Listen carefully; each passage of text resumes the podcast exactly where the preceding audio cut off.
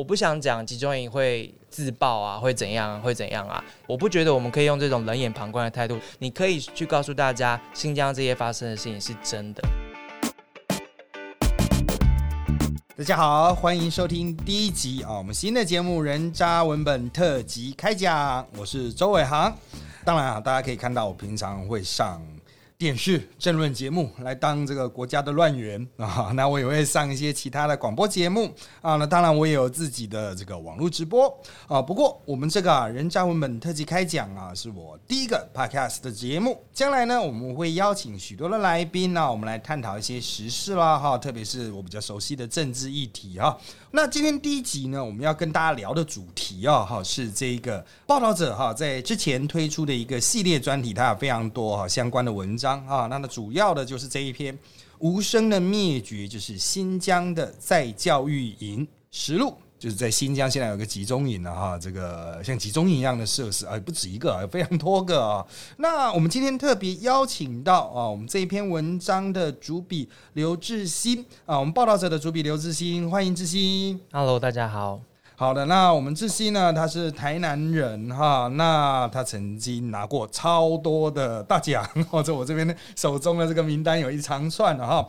当然，我去查一下资料，好像你也在台南有从事一些在地，比如经营 在地的那些店家，像咖啡店之类的。对，我们开了一家咖啡店。对的，像类似就是像现在就结合这种。也不能说展演啊，就邀请讲者这样的形式啊，所以这个也是有所谓在地奉献，没有没有在地学习 啊，就是大家就是现在有非常多人哈，就是只出一张嘴啊，不过自信是。不只有写文章，也会实际下去做一些事情。没有，没有，多认识一些读者跟台湾想要问的问题，跟大家多一点互动是有帮助。那我们就来谈一下这篇哈《无声的灭绝：新疆的这个在教育营实录》。那当然，这篇文章我看过，那它的一些延伸的哈啊仿调哈，我有稍微看一下，都在报道的上面啊，就是可以都去看一下哈。那当然，报道者他是非盈利的媒体啊，那也需要。各位的支援啊，如果有兴趣的话，也可以支援一下。那当然哈，这个新疆啊，我对新疆的概念呢，其实比较稀薄，已经很久很久很久很久很久没有接触到新疆这个领域。但是我们之前呢，我们兄弟会去新疆的时候，我还印象中就是其实是蛮和平的一个地方。当然，那个时候大家可能会就就会有汉族的提醒你说，可能中国东南部他会提醒你，哎，维族很像很多小偷啊，就是一个种族歧视的那种概念。他们很多维族的那种跟汉人相处不快的这种传说了哈，它有点像那种都市传说一样，就是说什么维族甚至会骑摩托车啦，哦，直接从摩托车上跳到公车上抢你的包包啊，什么等等哈。当然，这个想象它证明了汉维两边其实可能有些沟通上的。汉格在啊，不过当时哈，我们兄弟会到新疆的时候，其实新疆还是跟现在的感觉是，现在有点让人觉得好像不太能够进去的感觉。甚至我们还有兄弟去和田，和田就是要买玉啊，他真的搬了一块石头回来。那我们兄弟最远呢，因为其他人提前折返的乌鲁木齐提前折返，最远还去到喀什。哦，对他们说那时候喀什也还好，不会像现在剑拔弩张这样啊，非常危险。他说他们还从喀什穿越边境去巴基斯坦，哇，对，很难想象啊。但是那十几年前，照理更落后、更原始，可能手机都还没有什么讯号的时代，是还可以这样做，代表那个时候的新疆其实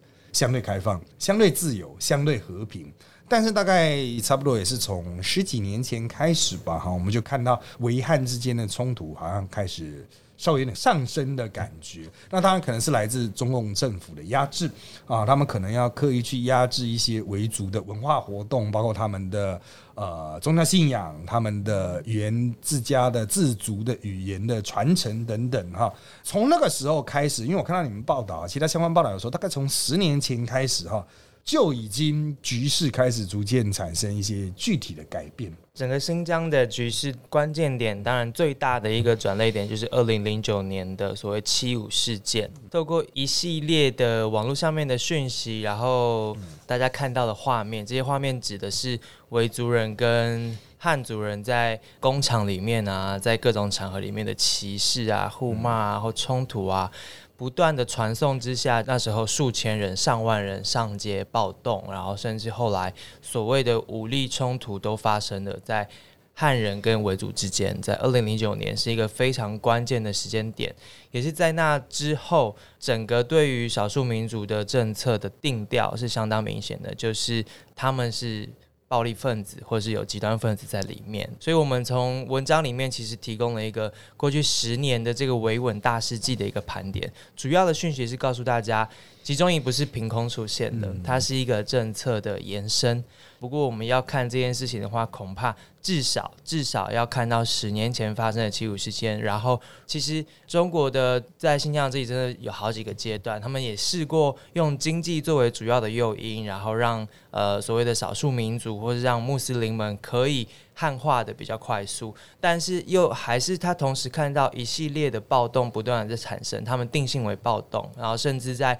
天安门附近，当时候也发动了成功发动了所谓的。恐怖攻击或是焚烧车辆这件事情，所以当下让中央 中国的中央政府非常的诧异，然后一直到二零一三、二零一四年之后呢，他们放弃了所谓的经济诱因为主的缓和性的治理新疆的政策，从此转向所谓的下重拳这件事情，要彻底打击他们所谓的极端主义。所以，二零一三、二零一四之后呢，又快速的恶化。那在二零一六年，陈全国，也就是现在的新疆的自治的最高的官员，他上任之后，他是从西藏派过来的嘛，所以他的之前的政绩都在西藏。那西藏发生过什么事情，大家都相当的理解，所以他的手段是非常著名的。那他把这个手段呢，在新疆加上了新的科技之后。发扬到非常的极致，所以二零一六年开始，大家可以听见很多的所谓数位型的监控啊，无孔不入型的监控啊，要掌控少数民族在新疆的生活，呃，达到他们所谓的维稳的目的。那二零一七年大量的雇警察，一年之内开了七万个公安啊警察的缺，然后投入了相当多的预算来建立硬体设备等等。然后，二零一八年，全世界很明显的可以看到，现在有学者指出，至少有一千两百个这样子可以关押人民的设施在新疆境内。所以，大概这十年来，很简单的讲，脉络大概就是这样子：两个时间点，零九年跟一四年，然后陈全国上任之后到现在，就建出了我们现在所看到的所谓的集中营。啊，像这个，当然哈，我们有蛮多的中国研究者都认为，二零一二、二零一三呢，它是一个蛮明确的一个转捩点，不只是在新疆，整个中国的它的那种政策的收放哈，都在那个时候产生了一个蛮明显的质变。当然，就指向习近平的上台了哈，就中央的风格哈，它也影响到之前呢，不管是称为怀柔啦，或是经济统合哈，因为习近平上台，他其实也是要力推“一带一路”。但一带一路就会经过新疆，特别是路的部分，所以新疆情势不稳的话，你一带一路其实就不用推了啊。所以他势必要去把中间任何可能挑战他权威的，不管是维族或者是任何可能的分离的力量，或者是中亚的这些国家。啊，如果不够跟中国配合的话，可能也会受到相对的压力了啊。这个我们等下会提到，就是像哈萨克的状况。所以像这样子的这种局势，它当然是积极上升。不过哈，刚刚的谈到了一些数字，也可以看出来哈。比如说开七万个警察的区，他们是配了大量的监控的设备，应该是都是等于武警的等级了。我要强调，十几年前的新疆哈，就算它可能有一些冲突，可能有些歧视，但是。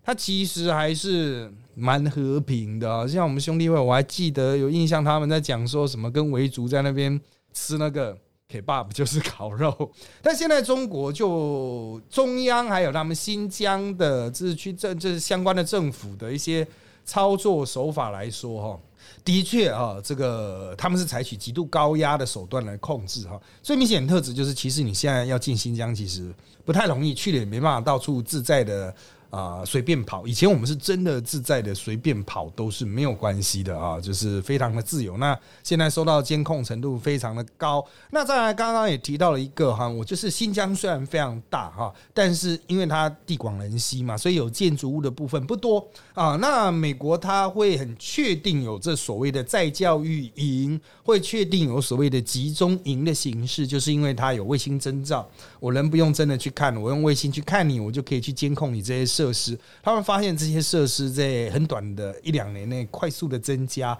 也不断的扩建啊。那这个乍看起来当然很像是学校，不过它有一些一般学校所不会有的设施啊，这都从卫星可以看出来。一般的学校基本上是不会有这么多的监视塔。啊，不会有这么多的高墙铁丝网的阴影啊，因为从卫星看下来是可以看到阴影的啊。但是很明显哈，这些设施做了非常多的多层次区隔，就是怕你跑掉。也就是说，表面上它可能是学校，它甚至还设个足球场啊、篮球场什么的，空照图都可以看到，还有很大的停车场。但是实际上，它就是类似像集中营一样的监狱，不管它是什么样。呃，什么宣称他有什么样的教育目的啊？像他们有一个教育目的，就是说哦，我希望培养你的职业技能啊，你出来可以去从事某些的工作等等。但实际上啊，它就是属于比较禁锢类型的这种啊，就只是要把你关起来，也不是真的要让你学什么，有点类似像台湾的监狱。不过我们还是回到报道者哈来做这一个报道的这种契机，还有整个经过好了哈，就是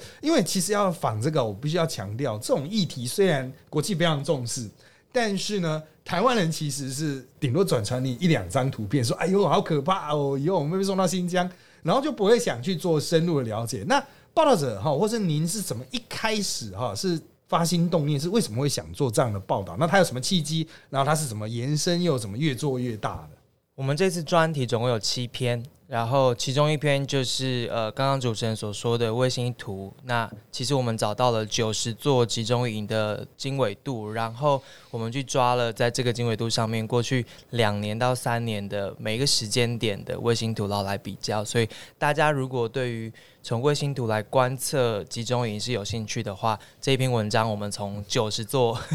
集中营在过去三年的卫星图盘点出来，让你知道。怎么样观测卫星图，然后来看见集中营？特别是，其实我们采访里面的受访者，很多人提到，现在的集中营其实在地下化，因为他发现大家都用卫星在看嘛，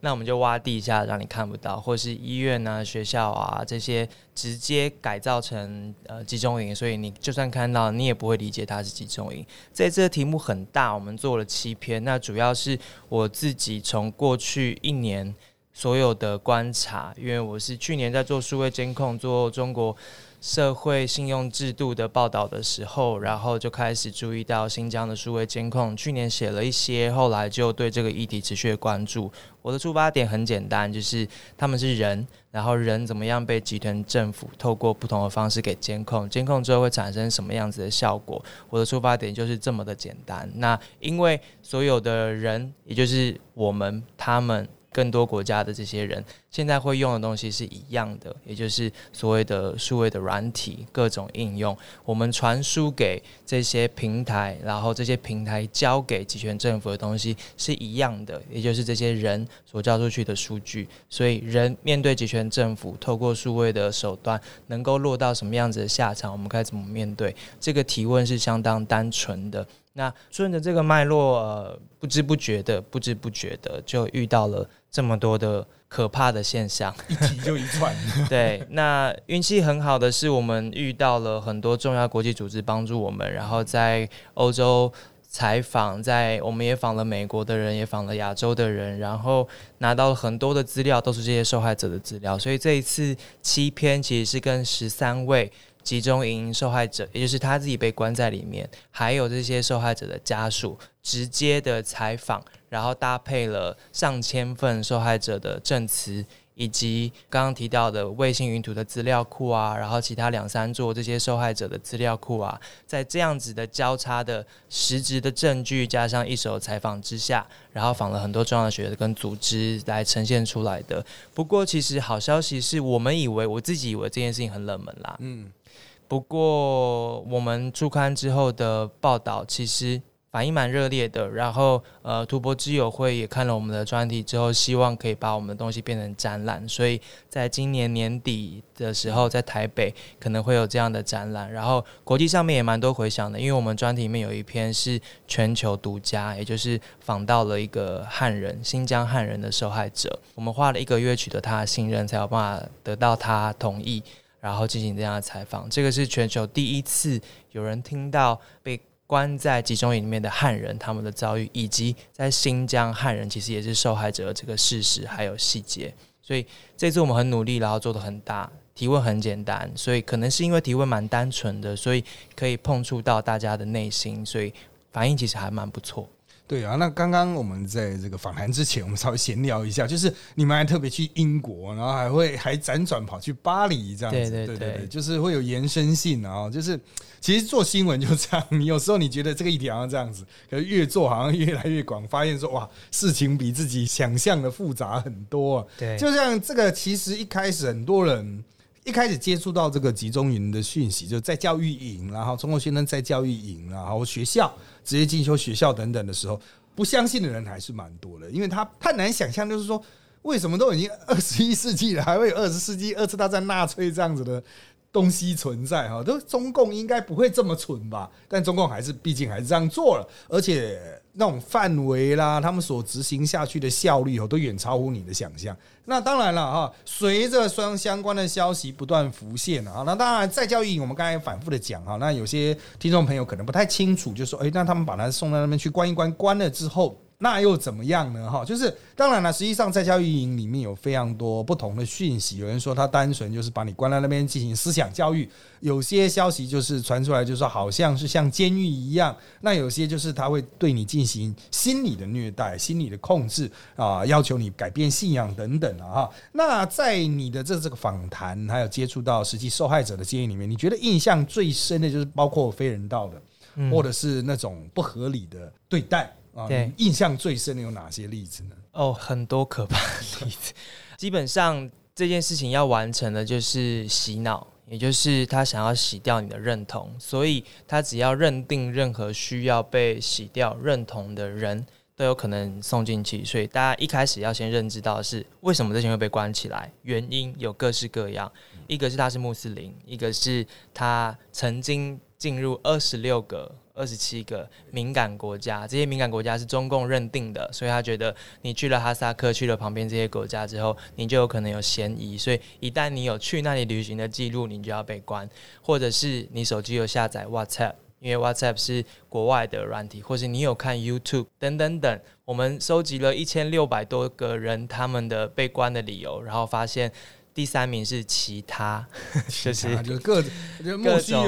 各种各种理由，他判断你需要在精神跟认同上面需要被倾斜的时候，你被关进去。所以关进去之后呢，你每天大概会上八个小时左右的课。这八个小时的课呢，要教你的就是党国。要教给你的政治思想，然后习近平思想，然后你要学唱红歌，然后你要读法律等等，让你自己知道你做什么样子的事情会受罚，以及什么样才是正确的。你要怎么成为一个中华民族？那同时，他会按照你的罪行呢，分成六种被关押的空间。所以，其实所谓的在教育里面，按照你的身份跟你的所谓的罪行分成六种。那其中一种是关基督教、法轮功这一些的，还有一种是关残障人士的。所以，许多人告诉我们，呃，眼瞎的啊、聋盲的啊，然后残障的，他们还看过坐轮椅的人也被关进去了。所以。一开始是这样帮你做分级，然后要你上课，但是接下来要做的事情呢，就是大量的让你害怕，所以包括呃上厕所，如果你超过两分钟就要电击你，然后十天洗一次澡，洗澡的时候只有十分钟，然后全部的东西都在监控的情况之下，那每个人进去都要打针，而且你要付费自费打针，然后你。刚刚说的学习，其实你也是要交学费。那打这个针之后呢，会出现各种各样的现象。但是因为呃我们的报道很严谨，所以我们没有办法直接说，比如说很多人被关之后是到现在到现在被放出来半年一年了，停经没有办法勃起这些现象。可是我们没有办法证明它跟这支针有关系。我们只知道他们都需要被注射一个，他们号称是感冒疫苗的一个针。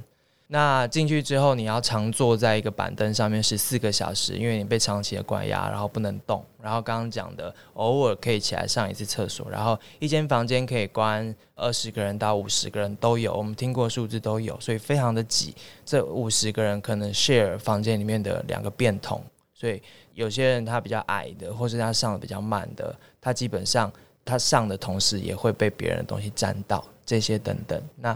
还有很多不人道的对待，比如说老虎凳，还有呃夫妻房，也就是如果你的另外一半是自由的话，他会说我们这边不是监狱，所以我们对你很好，可以让你跟另外一半在这边相处。你只要付一点钱，你就有两个小时的时间，两个人在房间里面。然后在你进去之前呢，他会要求女生吃避孕药，他会帮男生先打针。然后进去之后呢，强迫你们两位性交。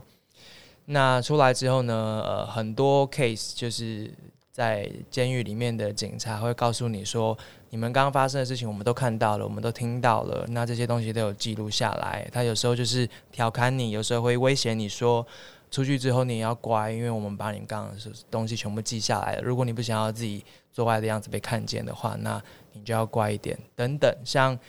各式各样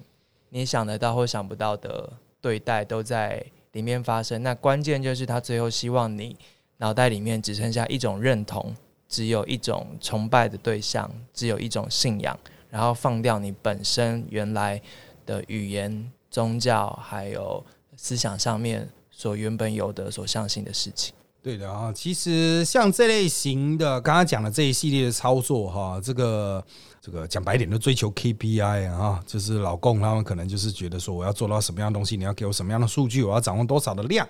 啊，那当然，这样的洗脑没有用哈。在学术上来讲，一般 我们是认为没什么太大的直接作用。突然激起不满，但是呢，它可以形成一种，就像我们台湾讲哦，每个人心中在戒严时代都有一个小警种啊。那就是政府不断的恐吓你之后，之后你就比较不会对别人就失去了人与人的信任了。所以，他这个洗脑并不是说，哎呀，我这样出去之后，真的就变成哦那个习近平思想，我可以倒背如流了。但是呢，原则上来说，你可能就不再相信身边的，包括维族的人啊，也不会相信了。当然，汉族的可能就更加不信任。他其实社会信任崩解，不只是新疆，对中国长期来说，可能也不是一件好事了哈。但他们就要追求眼前的效果嘛，啊，那我就达成了我维持稳定的这种短期效果。但长期来讲哈，当然我们现在从刚刚一路谈下来，比较少碰到的一个点就是。虽然都是讲维族汉族，但其实它背后都有所谓宗教信仰上的落差。那宗教信仰是人最核心信念的部分。那现在中共尝试要去抹掉维族心中的这所谓的伊斯兰信仰啊，因为维族有蛮大的比例都是所谓的穆斯林。我必须要强调，中共在文化大革命的时候也曾经尝试要去抹消掉维族的信仰，但失败了，引起很大的后坐力反弹。所以他们后来啊，文革之后花了很长的时间去修补这种关系，包括。在许多自治区，真正让回族拥有一定的地位。不过，他们再次啊，在二十一世纪啊，注意文化大革命都多久以前呢？结束四十年了，这个再次又兴起了。因此，也有人说，这就类似另外一次的文化大革命，他要彻底把维族的整个信仰的，包括有形的。啊，这种他们的我们叫做清真寺啊，他们就机会所啦，还有他们的一些信仰的体制啊，整个连根拔起啊。当然，在这样的过程中，他们当然会去触及到一些信仰的核心，包括可能会让维族去吃一些不知道什么样的东西，可能是猪肉或是什么的哈。好像这一型点点滴滴啊，其实就我们不管是学术啦，我们一般政治实务的角度看来，其实非常危险的。他是在埋下一个未爆弹。所以我们就可以来看接下来这个议题哦，就是维族当然看起来是最主要受害者，当然其他包括哈萨克族啊等等哈，不同的比较少数的族裔啊，但汉族。汉族站在另外一个对立面啊，最早期传出来一些其他的讯息说啊，汉族主要是担任像狱卒这样的角色，他们获聘来当啊这种看守人。那我们有些看到一些其他媒体的报道啊，他有提到他有去访问到这些啊当看守人协助监管为主的，这提供另外一种角度的看法啊。不过我们还是想。请教我们志新的，就是啊，这个就你个人的观察，当然你刚才有提到一个汉族的例子啊，可不可以去说说从这个汉族的例子哈，一路谈到这个接下来汉维之间呢，会不会有一些更大型的未爆弹那种冲突即将发生呢？汉族其实也是受害者，这件事情是大部分人并没有谈到的。他们的确在过去这呃所谓的汉化的过程当中是既得利益者。呃，很多人是作为那个富起来的那一群，因为新疆地区的经济发展的确是有发展，但是那个发展是以贫富差距非常大的方式发展，而且主要在汉人集中的城市里面才有富起来的迹象。所以这个贫富差距就像主持人刚刚一开始提到的那样子，对于维族人贫穷啊、窃盗啊这样子的形象，因为对很多人来说，这些外来的人拿了，因为新疆的天然资源是非常丰硕的，它占了呃中国的三分之一到。四分之一的量，在很多重要资源上面。所以这些外来的人，然后透过在这边开采自然资源，然后包括棉花做这些生意等等，拿了大量的资源的情况之下，可是贫穷的人依然贫穷。所以这个汉维之间的裂缝是很以很多种形式出现，但是被激化，基本上就是来自于中共的政策所。直接造成的，我们可以这么说，它像是一个催化剂一样，让两个族群呢彼此仇视。我们访到的汉人，其实他说出来的东西让我们非常的惊讶，比如说。他们家也是被监控，然后汉人社区也是被铁丝网围起来，出入口只剩一个。那所有人都是被监控的情况之下，你要搭巴士，巴士里面也都是监视器，巴士站也有监视器，甚至有人在那边要监测你身上所有的东西。那你要去超市，你要去超商买东西，也都要刷你的身份证。你的身份证里面，你刷的同时有可能是红灯，因为可能你有装 WhatsApp，你有上 YouTube，可能被看见。我们访的这个汉人，他年纪不大，所以他自己有很多年轻的朋友。然后，当我们知道他的爸爸被关进集中营之后，其实赫然发现他很多年轻的朋友也都被关在集中营里面的。那些理由很奇怪，有的是因为装了 WhatsApp，有的是因为他们家被拆了，然后他要去上诉。有的我们听了其实不太理解。那这件事情从来没有人提过，是因为在新疆的汉人其实相当。程度来说也是没有自由的，所以，我们像这个他们家人被关之后呢，全家就被规定要加入维稳的行列。他们就是被发了哨子啊，被发了袖套啊，然后被发了棍子啊，比棒球棒还大的棍子。然后，当你的居委会，就是社区的居委会发号令要大家出来集合之后呢，他们就要在广场上面练习打人，就是拿那根棒子打人。因为一旦有被认定的极端分子出现，居委会他们打谁，他们就得打。不参加维稳的行列的话，他们一样自己也会被关起来。那一样的，他们也要经过思想上面的检查，所以他们半夜也得接居委会的电话，然后常常要回去报告他们自己的思想。那新疆的汉人其实要离开也非常的困难，有些除了护照被扣押之外。大部分人要离开新疆这个地方，去其他中国的省份，都要写请假假条，所以他必须获得许可，他才可以在特定的时间之内离开新疆。那离开的时候，就像当兵放假一样，就是居委会或是派出所的人就要随时问他的行踪啊。这些汉族人跟维族人的受访者跟哈萨克族的受访者都告诉我们一样的事情，就是这是一颗未爆弹，哪里有压迫，哪里就有反抗。这个是汉族人告诉我们的，这是他们看着维族人这几年来的遭遇所做出来的结论。这件事情会为整个中国，或是为领导者带来什么样的心理压力以及未来的考验？这个是大家所害怕的。最害怕的当然就是维族人本身，因为他们不想要看见。自己的家乡失去了希望，因为失去了希望的下一步，你没有其他选择了，你就只剩下极端主义了嘛。所以很多在海外的维族人告诉我说，他们非常心痛，因为本来没有极端主义的空间的，可是现在被这样的政策创造出来了，因为大家发现真的没有任何希望了，他们就是要做的这么绝，所以他们非常非常的大声的想要中国政府可以停下来这一些，如果。他们不想要极端主义可以得逞的话，他们希望这样子的举措可以尽快停下，否则最后受害的就是汉人、维族人这些一般的民众。他们是最直接受害的。补充一下刚刚提到一些概念，因为台湾人呢，就是比较少接触到新新疆，是一直都是一个非常特别的地方。这个中国政府对它的掌控，哈，其实他们过去是小心翼翼。像刚刚提到了汉人那些特许权，它其实是透过一个所谓，我记得叫生产兵团嘛，生产兵队的这一种。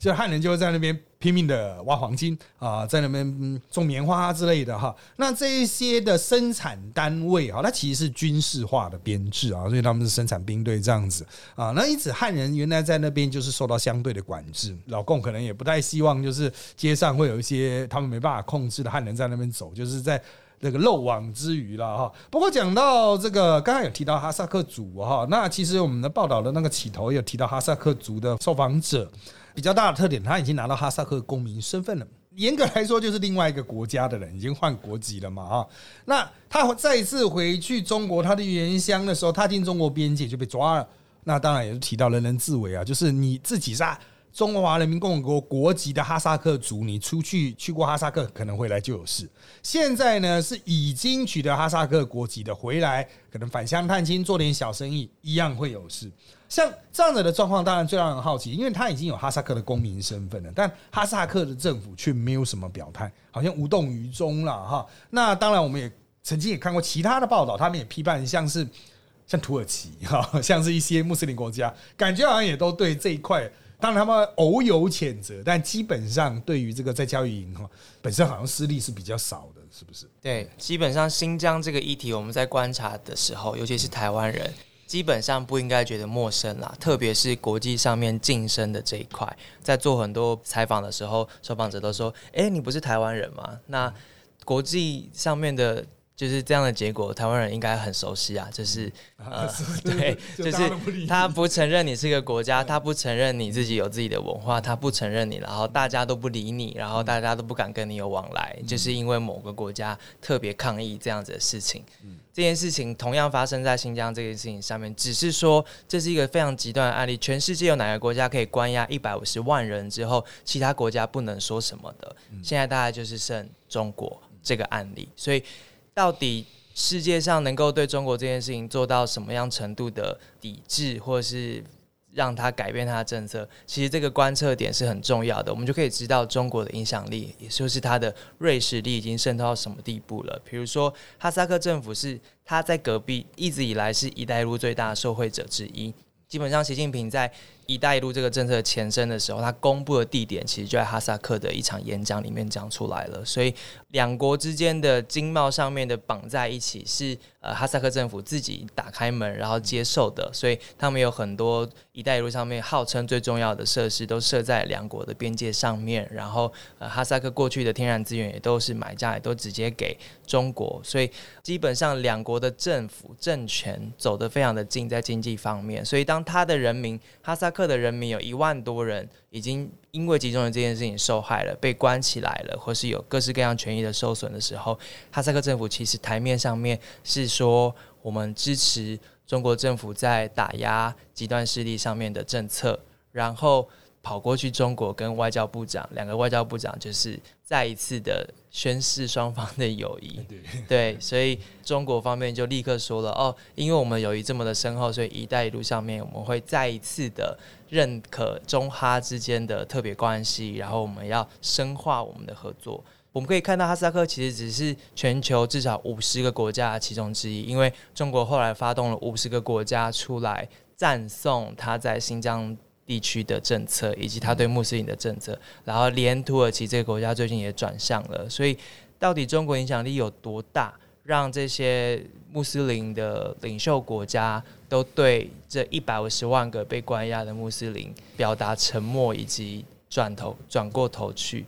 中国影响力有多大？其实新疆这是一个很好的观测点，然后我们可以继续观察，到底有多少国家因为经济的关系。然后让自己掉入了不能说不的地方，这一件事情当然对台湾来说就是一个很直接的启示了。讲白一点了，翻译成一般人都懂的白话，就是中共他就不断的撒钱，不断的撒钱去维持住一批愿意为他在新疆作为鼓掌的朋友。当然。有一些人啊，他可能在精神信念上，这些穆斯林国家，或是跟呃新疆维族有血缘关系的啊，就是贩突厥的这些国家，他们可能就需要更多的钱来摆平，所以。我们也无可否认，这些政府可能也是想说，那我透过这样的精神，能不能换到更多的东西？他是把它当做是一种金钱交易买卖来看。那当然了哈，在道德上，我们当然很难容许这样的交易，但它就是真实在发生。而且实际上，二次大战的时候，纳粹对犹太人的所作所为，在某种程度上。啊，是受到其他同盟国家的包容的，因为毕竟是可以获得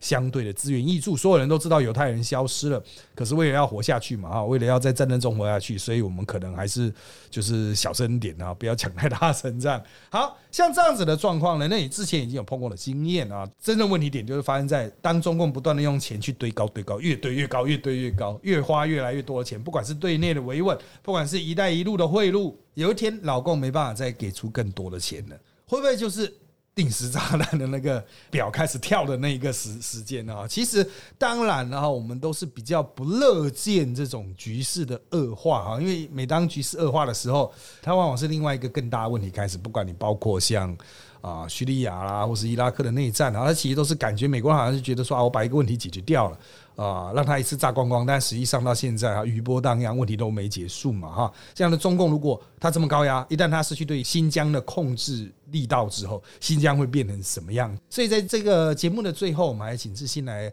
分享一下，就是你看了这么多的案子之后啊，那你认为？这个事情接下来在可能的三五年的时间内会有什么样的发展？有没有任何往比较好的方向去发展的机会呢？呃，七篇文章里面其实有其中一篇是特别关键的，就是集中营的下一步就是盖工厂。那中国官方也直接说了，在二零二三年新疆这边要成为中国纺织品输出的最大的一个来源，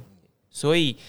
关起来的这些人，他接下来可能会被宣称说他们被放了。那其实他们被安排进了各式各样的国家所投资的工厂里面。国家现在正正在给各式各样的优惠，让企业能够来提供一些机器啊，然后提供一些 know how 啊等等的，然后让这些被关押完的人去那里做。我们的受访者说，那叫做黑工。所以同时做黑工，然后生产出来的东西呢，可以。卖到世界去，然后把钱拿回国库。同时，这些人也在那个位置上不断的被监控。所以我们分析了至少有三种这样子的方式：一个是盖大型的工厂，一个是到偏乡去。所以家庭主妇现在也得去做工。那小孩怎么办？小孩国家帮你养，所以国家就会帮你用汉语的方式，然后教化他，然后让他从小变成一个所谓的中华民族的一份子。然后同时，他的爸妈呢，在呃工厂里面，或是被送到中国其他省份去做国家的。劳工，所以